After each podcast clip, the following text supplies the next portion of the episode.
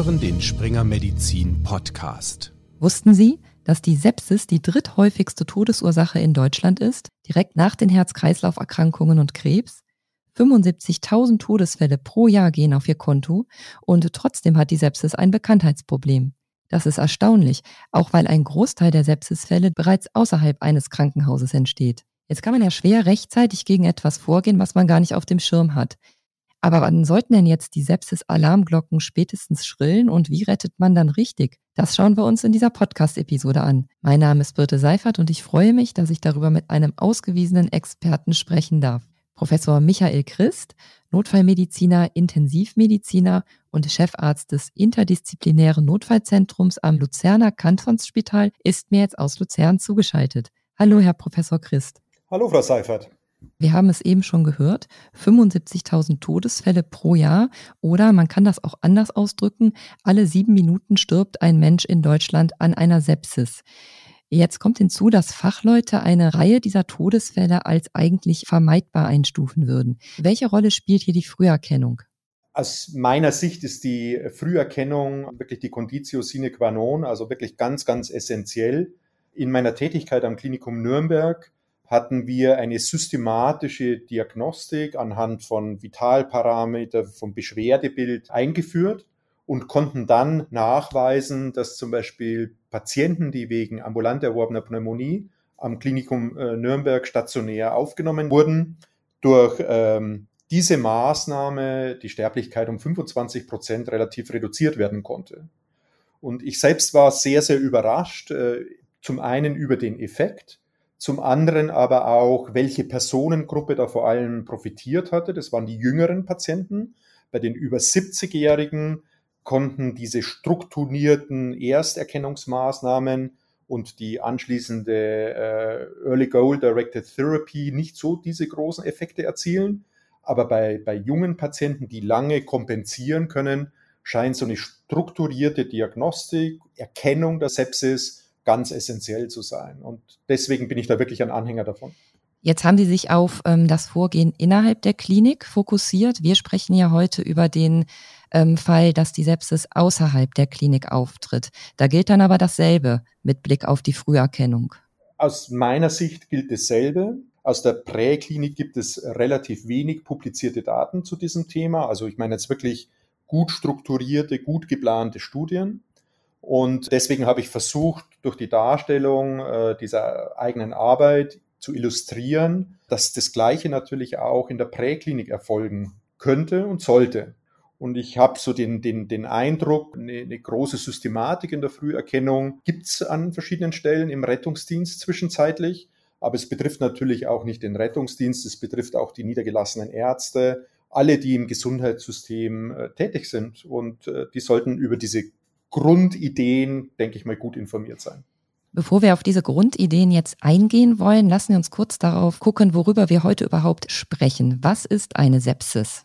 Ja, das ist in, in einem Satz kurz definiert. Das ist eine, ähm, eine schädliche Reaktion des Körpers auf den Boden einer bakteriellen, viralen oder Pilzinfektion und es kommt zustande durch ein dysreguliertes Immunsystem. Für den Kliniker, für die Kollegen, die in der Präklinik tätig sind, ist es wichtig zu wissen, dass das Immunsystem einfach außer, außer Balance ist.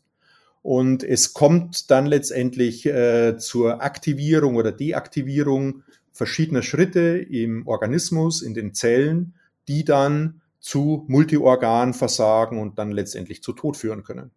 Und ähm, was ist jetzt der septische Schock?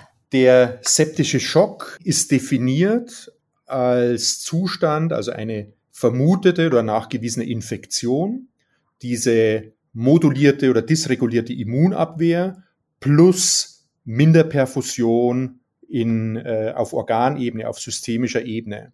Und diese Minderperfusion wird über Surrogatparameter erhoben, wie zum Beispiel den Blutdruck und definiert ist es klinisch, wenn auch nach adäquater Volumenzufuhr der Blutdruck nicht adäquat über 90, 100 Millimeter Hg ansteigt, es notwendig ist, Vasopressoren, also Noradrenalin zum Beispiel zu verabreichen, dann spricht man vom äh, septischen Schock. Und das ist dann ein besonders dramatischer Fall. Richtig, genau. Ich glaube, was ich vielleicht an dieser Stelle oder was ich persönlich ganz gern anmerken möchte, ist, die Diagnosestellung findet, denke ich mal, im Kopf der behandelnden Ärzte oder der, der behandelnden Rettungsdienst oder Pflegemitarbeiter statt.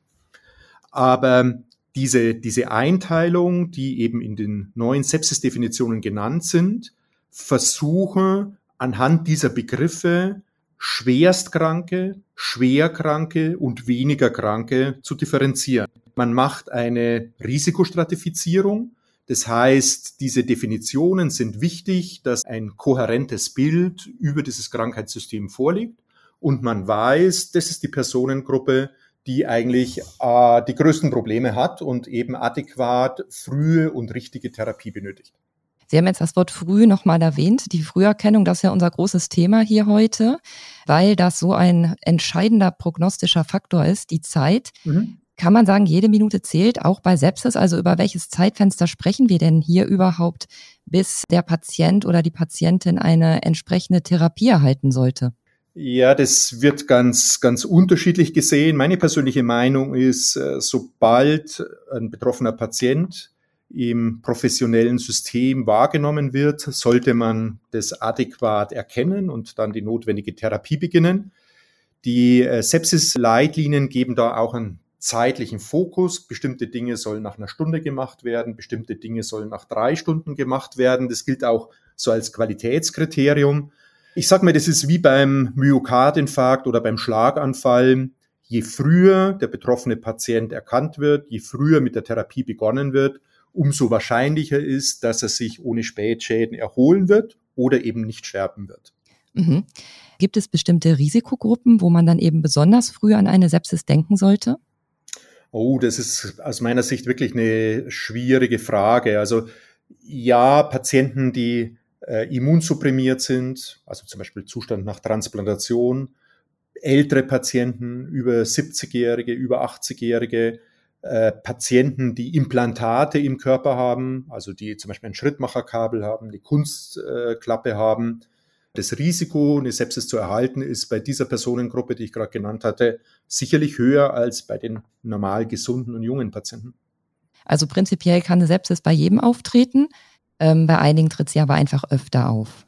Ich glaube, so kann man das ganz gut zusammenfassen. Ich will Ihnen das einfach kurz erklären. Wenn, wenn Sie zum Beispiel ein junger Patient sind, Sie verletzen sich beim Barfußlaufen im Sommer an einer Glasscheibe, die, die im Badesee ist. Der, der Fuß infiziert sich. Sie versuchen am Anfang mit Hausmitteln diese, diese Wunde zu versorgen. Irgendwann kommt es zu dem Punkt, wo dann eben der Körper wirklich massiv in seiner Immunabwehr dysreguliert ist und aus dieser einfachen Blutvergiftung eben ein schweres Krankheitssymptom sich entwickeln kann. Das Gleiche betraf jetzt auch, äh, um jetzt auf virale Erkrankungen zu gehen, auch Patienten, die eine Covid-19-Erkrankung erhalten haben. Da begann ja das Krankheitsbild für viele auch relativ einfach.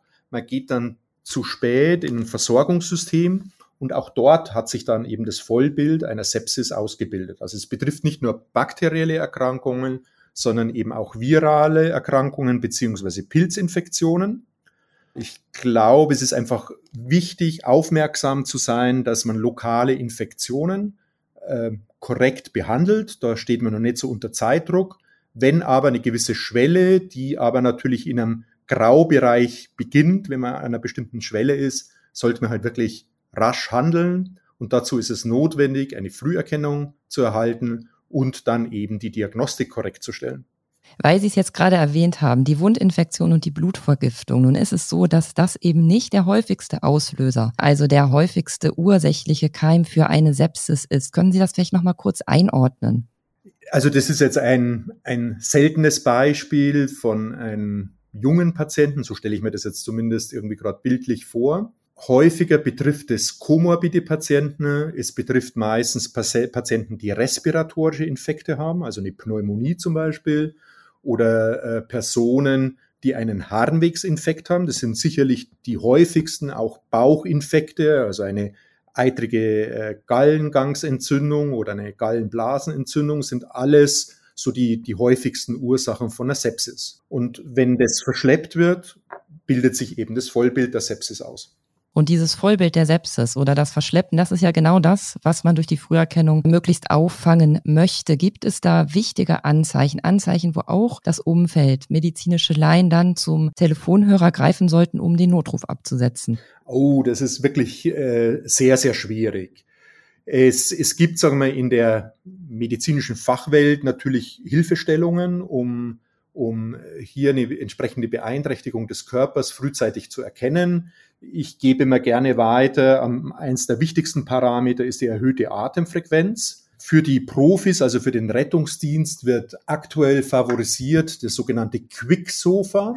Das heißt, wenn jemand eine Veränderung des Bewusstseinszustands hat, also wenn der 70-jährige Patient zum Beispiel verwirrt ist, wenn er eine Atemfrequenz über 22 hat oder der systolische Blutdruck unter 100 ist, dann sollten eigentlich wirklich die Alarmglocken schrillen.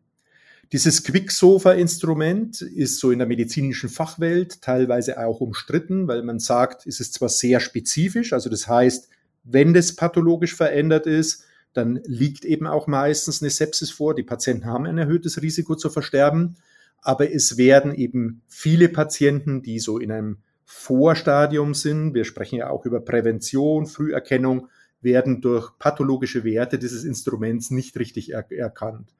Ich glaube, für den Laien ist, ist es wirklich wichtig, bei einer Infektion sich das vom Profi anschauen zu lassen, beim niedergelassenen Arzt zum Beispiel, beim Hausarzt oder beim Facharzt und äh, wenn ein Patient eine erkennbare Bewusstseinsveränderung hat, also wenn er wirr spricht, wenn er nicht mehr richtig erweckbar ist, dann ist es, glaube ich, wirklich Zeit gekommen, zum Beispiel auch den Rettungsdienst oder den ärztlichen Bereitschaftsdienst zu informieren.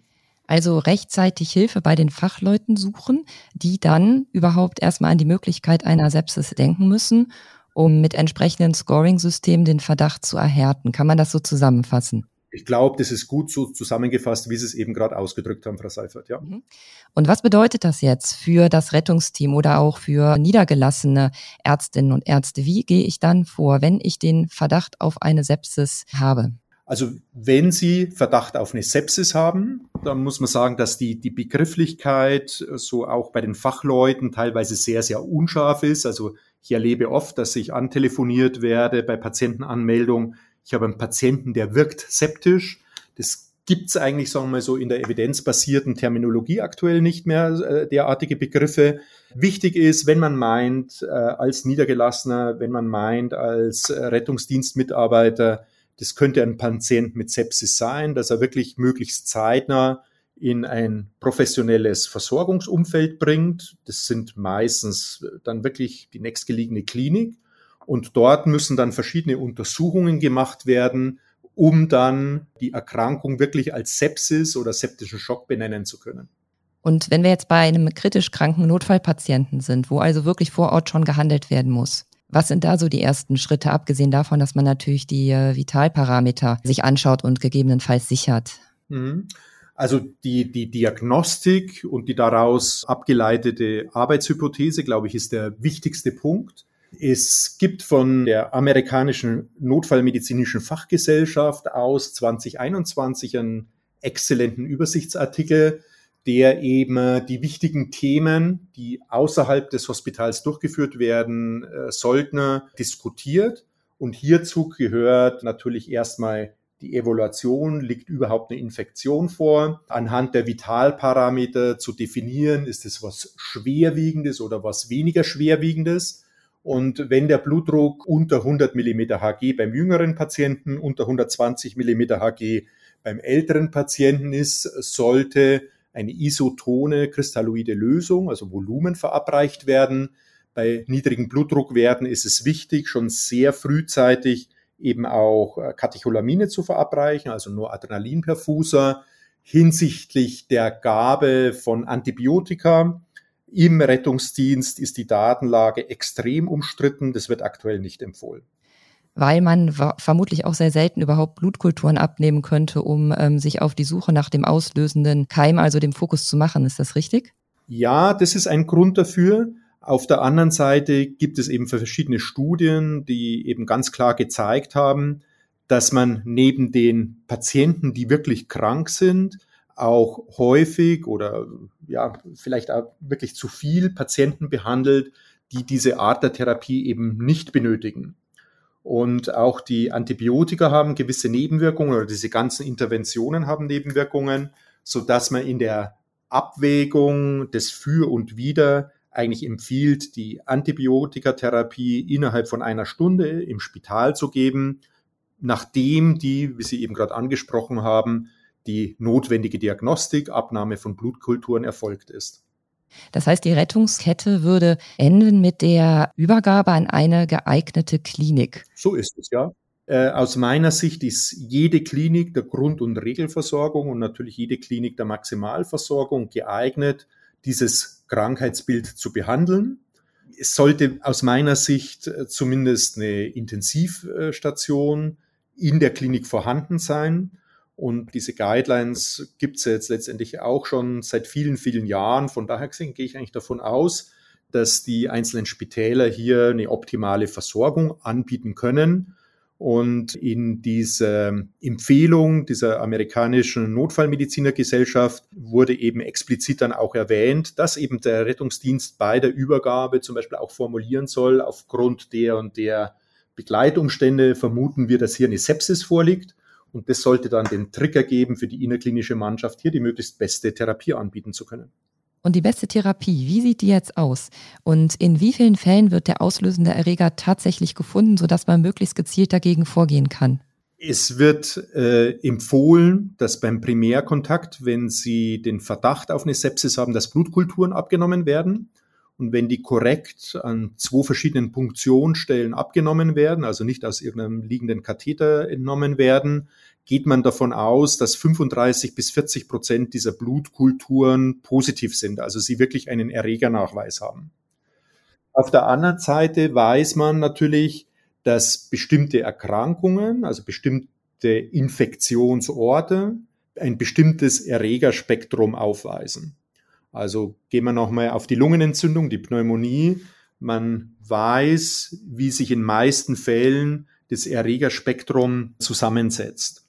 Und äh, aufgrund des Infektionsortes und der Wahrscheinlichkeit in dem entsprechenden Versorgungssetting, welche Erreger hier meistens vorhanden sind, wählt man das entsprechende Antibiotikum. Es gibt dann auch noch Risikokonstellationen beim Patienten wenn man zum Beispiel meint, äh, er hätte ein Risiko, ein Pseudomonas, also einen bestimmten Keim, der wiederum resistent ist auf manche Antibiotika, wenn man eben die Vermutung hat, dass dieser Keim Auslöser ist, dann würde man ein anderes Antibiotikum wählen. Also Sie haben hier verschiedenste Optionen und ich glaube, es muss hier wirklich der Fachmann aufgrund der, der individuellen Einschätzung des Patienten, aufgrund der Rahmenbedingungen entscheiden, welches Antibiotikum jetzt in diesem Setting das Optimale ist. Oder vielleicht auch welches antivirale oder antifungale Medikament. Das ist absolut korrekt. Und ich erinnere mich da, möchte jetzt vielleicht kurz mit Ihnen teilen, an einen Fall während der Corona-Pandemie, wo ein Patient kam, der ausgeprägte Lungenveränderungen hatte im Röntgenbild, wo eben die Vermutung war, ja, es ist wahrscheinlich Covid oder es ist zumindest ein viraler Infekt, wo sich erst im Nachgang dann eben herausgestellt hat, dass das äh, eine, ein Infektionsgeschehen aufgrund einer Infektion von einem Metapneumovirus war. Also sie arbeiten am Anfang mit Unschärfe, äh, sie versuchen das Spektrum, das für die Erkrankung zuständig ist, zu erfassen, das Antibiotikum entsprechend auszuwählen. Aber es kann dann durchaus sein, dass im Nachgang eben auch diese ursprüngliche Therapie noch mal, äh, modifiziert werden muss. Denkt da unter anderem eben auch an die Endokarditis, wo manches eben am Anfang nicht so ganz klar ist. Mhm. Wie ist denn die Prognose generell, wenn jemand an Sepsis erkrankt? Kann man das sagen? Ja, äh, es gibt natürlich dazu epidemiologische Erhebungen. Patienten mit Sepsis, die stationär aufgenommen werden, geht man davon aus, dass die eine Sterblichkeit haben so von 10, 15 Prozent. Patienten, die auf der Intensivstation sind, Katecholamine benötigen, haben ein Risiko zu versterben zwischen 40 und 50 Prozent. Das heißt, ich komme wieder auf den Anfang unseres Austausches zurück, dass anhand dieser Krankheitsbilder eine Risikostratifizierung vorgenommen wird und anhand dieser Risikostratifizierung abgeschätzt werden kann, wie wahrscheinlich ist die Situation, dass trotz adäquater Therapie dieser Patient überleben wird oder eben bedauerlicherweise auch nicht überleben wird. Vielen Dank, Herr Professor Christ, für diese informativen Minuten. Ähm, haben Sie vielleicht noch ein Fazit, was Sie hier unseren Zuhörerinnen und Zuhörern mitgeben möchten? Ja, vielen Dank, Frau Seifert, nochmals für die Einladung. Mir ist es ein großes Anliegen, dass wirklich das Krankheitsbild Bild der Sepsis auch von, von dem Laien, von der Präklinik, von den notfallmedizinisch äh, tätigen Kollegen frühzeitig erfasst wird und man das nicht als normales Ereignis letztendlich dann äh, bearbeitet, sondern dass äh, man die Risikokonstellation erkennt und wirklich frühzeitig dann mit der adäquaten Therapie begonnen wird. Und es müssen hier die Räder der Versorgungskette so Zähnchen für Zähnchen ineinander greifen. Und sicherlich hilfreich ist es bei der Übergabe ins Spital, ins Krankenhaus, die weiter behandelnden Kollegen über die eigene Verdachtsdiagnose zu informieren, sodass die richtigen Räder angeschoben werden. Vielen Dank. Vielen Dank Ihnen für diese schöne Zusammenfassung. Dann bleibt mir jetzt abschließend nur noch der Hinweis auf die Links in unseren Show Notes. Da haben wir verschiedene Fachbeiträge verlinkt, nationale und internationale Leitlinien und auch Internetadressen für betroffene Angehörige oder ganz allgemein an dem Thema Sepsis Interessierte. Schön, dass Sie uns heute zugehört haben. Vielen Dank für Ihr Interesse. Tschüss.